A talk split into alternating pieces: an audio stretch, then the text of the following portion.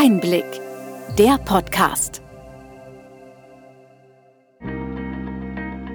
Sie hören den Einblick-Podcast, der Podcast für den tieferen, aber knackigen Einblick in die relevanten Ereignisse des Gesundheitswesens der vergangenen Woche vom Gesundheitsmanagement der Berlin Chemie. Heute ist Freitag, der 13. November 2020.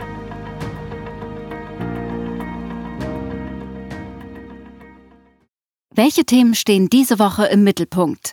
Es geht um die Ankündigung des neuen Impfstoffs und weitere Themen rund um Corona, um verschiedene digitale Anwendungen und wie man sich über sie informieren kann, um die Finanzlage der Krankenkassen und zum Abschluss um den elektronischen Heilberufsausweis.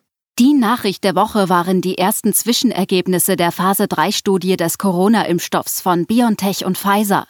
Demnach können wir uns Hoffnung auf eine baldige Verfügbarkeit des Impfstoffs machen die Daten aus der Phase 3 Studie sind ermutigend. Die beiden Partner planen noch in diesem Monat in den USA eine Zulassung für den Impfstoff zu beantragen. Sie rechnen in der letzten Novemberwoche damit, dass sie genügend Daten zur Sicherheit und Wirksamkeit des Impfstoffes haben, um die Zulassung beantragen zu können. Bislang seien in der Studie keine ernsten Sicherheitsbedenken aufgekommen. Auch bei der Europäischen Arzneimittelbehörde EMA hat der Zulassungsprozess bereits begonnen. Es ist also an der Zeit, sich auch um die Verteilung des Impfstoffes Gedanken zu machen. Die EU-Kommission hat ja schon einen Vertrag mit den beiden Firmen unterschrieben. Wie geht es jetzt weiter? In dem geschlossenen Vertrag geht es um die Lieferung von Corona-Impfstoffen. Damit sichert sich die EU 200 Millionen Impfdosen plus die Option auf weitere 100 Millionen. Diese werden dann innerhalb der EU verteilt werden. Und wie wird dann verteilt? Verteilt wird nach der Einwohnerzahl. Damit erhält Deutschland 19 Prozent dessen, was die EU an Lieferzusagen ausgehandelt hat. Jens Spahn sprach diese Woche davon, dass in Deutschland 100 Millionen Impfdosen zur Verfügung stehen würden, wobei voraussichtlich für einen vollständigen Impfschutz jeweils zwei Dosen verimpft werden müssen. Das ist mehr als der Anteil aus den EU-Verträgen. Hinzu kämen Zusagen, die Deutschland sich durch die Forschungsförderung für BioNTech gesichert habe.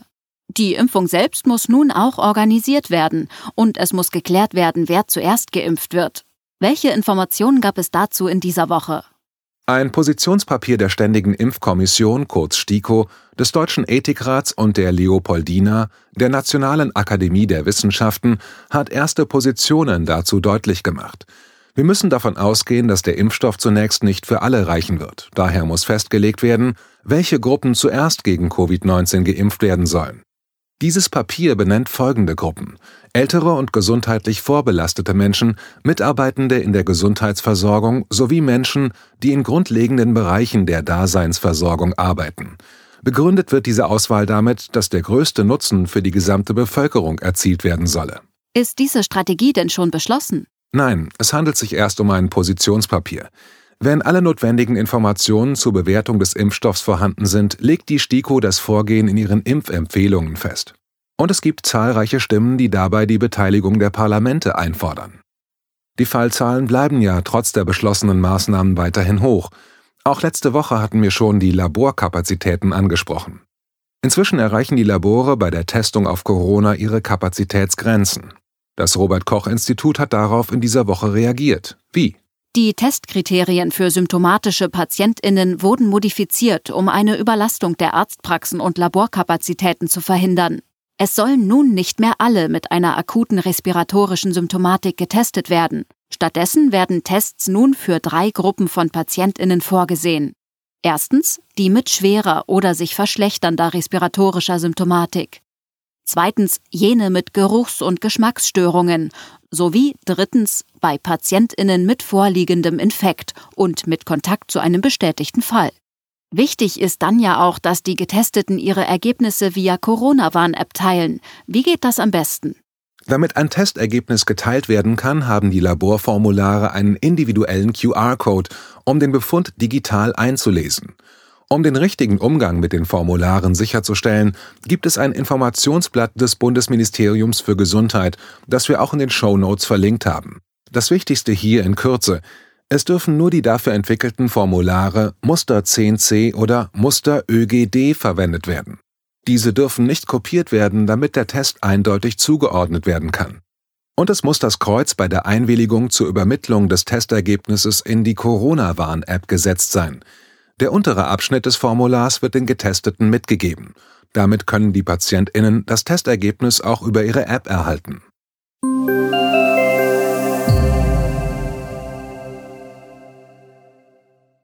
Neben der Corona-Warn-App gibt es ja zahlreiche weitere Gesundheits-Apps.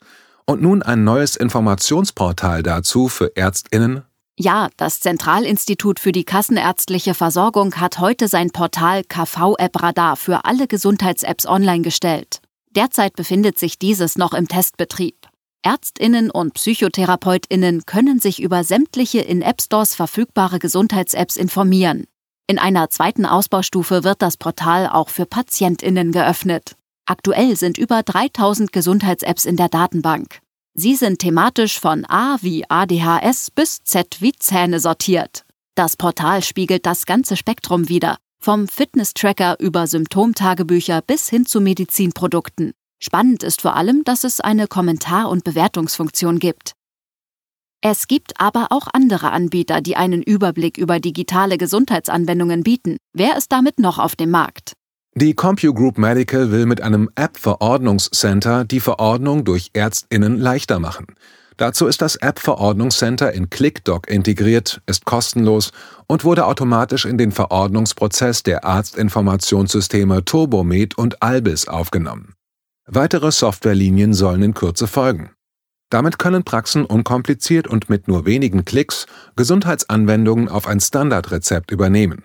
Die Plattform wird täglich mit dem Katalog der zugelassenen erstattungsfähigen Apps abgeglichen und aktualisiert.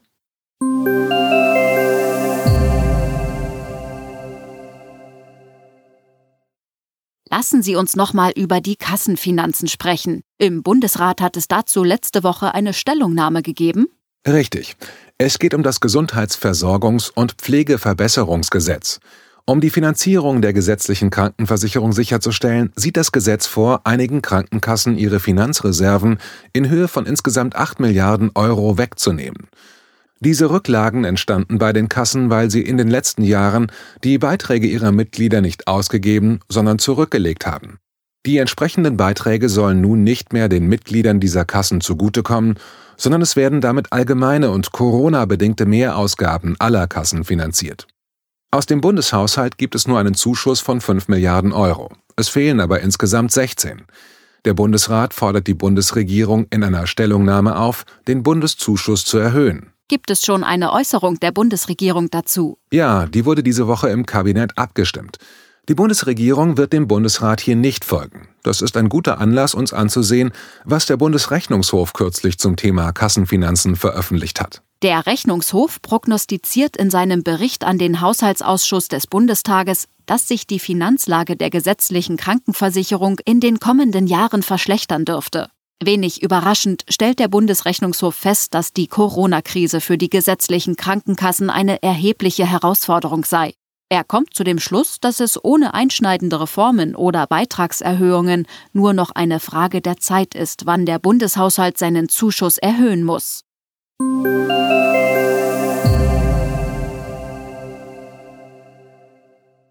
Diese Woche wurde ein weiterer Anbieter eines KIM-Dienstes zugelassen. Wer ist der zweite? Das IT-Unternehmen Aquinet hat die Zulassung der Gematik erhalten und darf nun den erforderlichen Feldtest durchführen. KIM steht für Kommunikation im Medizinwesen, sozusagen das sichere Mail-Programm für die Kommunikation auf der Telematik-Infrastruktur.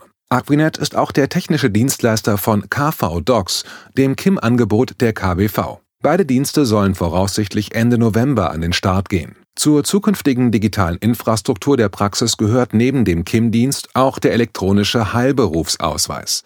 Da gab es diese Woche gute Nachrichten. Die Bundesärztekammer hat darüber informiert, dass die Ausgabe des elektronischen Heilberufsausweises, kurz EHBA, jetzt bundesweit funktioniert. Zuletzt fehlten noch die Kammern in Baden-Württemberg und Rheinland-Pfalz. Der neue Arztausweis ist erforderlich, wenn Ärztinnen Informationen über die Telematikinfrastruktur versenden, einen elektronischen Medikationsplan oder die EAU-Bescheinigung erstellen wollen. Auch für den Zugang zur elektronischen Patientenakte wird der Ausweis benötigt. Nun können alle Ärztinnen den EHBA über die Mitgliederportale ihrer Landesärztekammer bzw. über die Bezirksärztekammern bestellen.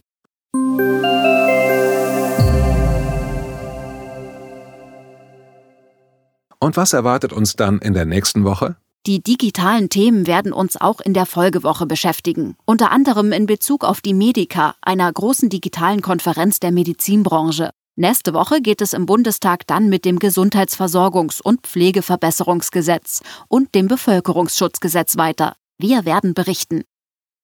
Bevor wir zum Ende kommen, möchten wir Sie als Zuhörende gerne zu unserer kurzen Podcast-Befragung einladen. Unser Ziel ist es, den Podcast stetig und gemeinsam mit Ihnen weiterzuentwickeln. Die Befragung dauert keine fünf Minuten und ist selbstverständlich anonym. In den Show Notes finden Sie einen Link, der Sie direkt zur Befragung leitet.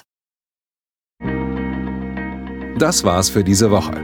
Wir hoffen, dass wir Ihnen einen kompakten Überblick der Nachrichten dieser Woche geben konnten und Sie gut informiert haben.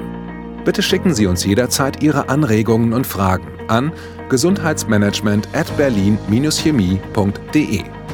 Sie hörten den Einblick-Podcast vom Gesundheitsmanagement der Berlin Chemie. Wir freuen uns nächste Woche wieder auf Sie. Sie finden uns immer aktuell, freitags ab 12 Uhr.